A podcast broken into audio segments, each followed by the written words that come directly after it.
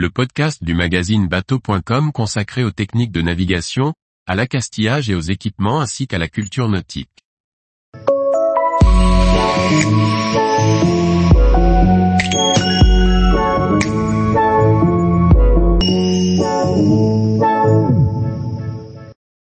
Dans la prise en main du bateau, il y a toutes les premières fois. Par Inès Dinan.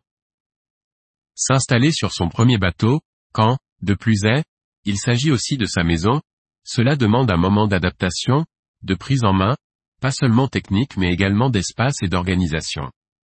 C'est aussi durant cette première étape qu'ont lieu toutes les premières fois, plus ou moins agréables, bien représentatives de la prise en main d'un bateau. Témoignage. Après l'avoir rêvé, il est temps de prendre mes marques à bord de la Ceci, un Dufour 31, mon nouveau bateau et ma nouvelle maison. On est un jour d'octobre 2019. Je me réveille pour la première fois à bord de la Ceci, mon beau voilier. Je ne me sens pas encore vraiment chez moi. On se regarde, on s'appréhende. J'avais été sur des bateaux, j'ai l'habitude de bouger sur un bateau. Mais là, je me cogne et me recogne. Je prépare mon café du matin. Je cherche les choses entre ce que l'ancien propriétaire a laissé et ce que j'ai amené. Le café passe. Je regarde autour de moi. Je n'en crois pas mes yeux. C'est là ceci. Je suis sur mon voilier. Je me sers mon café. Je vais m'asseoir dans le cockpit. Je regarde autour de moi.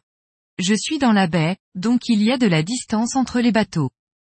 Ça ne change pas grand chose car ils sont vides, mais j'aime cette sensation d'être seul, sur l'eau. Je regarde autour de moi et je n'en crois pas mes yeux. Non, toujours pas. Il m'aura fallu quelques semaines d'ailleurs, voire quelques mois, pour assimiler que j'avais réalisé mon rêve. Beaucoup de personnes m'ont demandé si je n'allais pas avoir peur, là, seul au milieu de l'eau. Cela ne m'était même pas passé par la tête.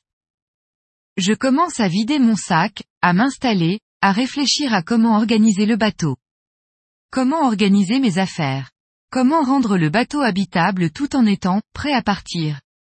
Une chose était en effet sûre pour moi, je ne voulais pas d'une résidence flottante. Je ne voulais pas que apostrophe aller naviguer me prenne une heure de rangement et de calage, de tout ce qui pourrait tomber, je voulais pouvoir appareiller en 20 minutes max. Je réfléchis à tout ça. Je me rends compte comme, là aussi, il a fallu pas mal de temps pour que chaque chose trouve sa place. Je suppose que c'est normal. Ces espaces réduits navigables sont un peu comme des casse-têtes où tout doit trouver sa place. Petit à petit, je prends mes repères. Les jours passent, je me cogne moins, je cherche moins, tout trouve sa place. Et moi aussi. Pour aller à terre, à Hendaye, en étant adhérente au club, il y a une navette. Celle-ci a lieu suivant un certain horaire. En automne, ils sont assez réduits. Il faut donc compter sur une annexe pour faire les allers-retours à terre. Au début, je n'en ai pas encore, donc je suis dépendante de la navette où je dois bouger avec la ceci au ponton. Cela demande donc une certaine organisation. Étant sur l'eau, je n'ai pas d'accès ni à l'eau potable, ni à l'électricité. Toute une prise de conscience de ma consommation opère, je fais, encore, plus attention à ce que je consomme. Je ne charge mes éléments électroniques, ordinateur et téléphone, qu'en journée à l'aide de mon petit panneau solaire. Pour l'eau, je me rapproche au port où transporte des bidons, ouvrir le robinet prend toute une autre ampleur. Non, l'eau ne coule pas à flot. La météo devient un des points centraux de mon quotidien, même si je ne suis pas à l'encre mais à un mouillage ayant été vérifié et étant sûr. Ma relation à la nature, à l'élément habité, s'intensifie. Il est fondamental pour moi d'avoir cette information de manière régulière, et de voir comment mon bateau et moi réagissons selon les conditions.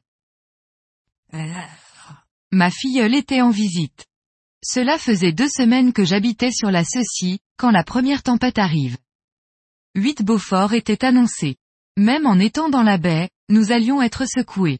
Mes parents vivant à Hendaye, je décide d'aller passer la nuit chez eux pour être mieux. Je sais que le bateau ne risque pas grand-chose. Il est sécurisé. Cette nuit loin de la Ceci fut atroce. J'entendais le vent, la pluie et je me disais qu'elle était là-bas, en bas, dans la baie, seule. C'est bizarre mais à ces moments-là, on y pense comme si c'était une personne. c'est une partie de soi qui tremble. Le lendemain, la tempête atténuée mais encore bien là, la navette du club vers les bateaux ne fonctionne pas. C'est donc de loin, que je vais vérifier si tout va bien. Je vais aussi vérifier les bateaux des copains, les jumelles à la main. Tous les bateaux vont bien, tout le monde va bien. Le premier remplissage d'eau au port, la première visite en bateau de bateau copain, le premier repas avec les amis, la première prise de bouée pendant la nuit, la première tasse qui tombe à l'eau, la première montée au mât, les premières réunions de travail où les personnes te demandent où tu te trouves parce qu'ils ne savent pas si c'est toi qui bouge ou le cadre pendu derrière toi, j'étais 100% en télétravail, les premières naves, avec les amis et amis, les premières sensations de liberté totale. Il y a aussi les premiers travaux. Et oui, il faut que je gagne plus d'autonomie en énergie. Mais ça, c'est une autre histoire. Tous les jours, retrouvez l'actualité nautique sur le site bateau.com. Et n'oubliez pas de laisser 5 étoiles sur votre logiciel de podcast.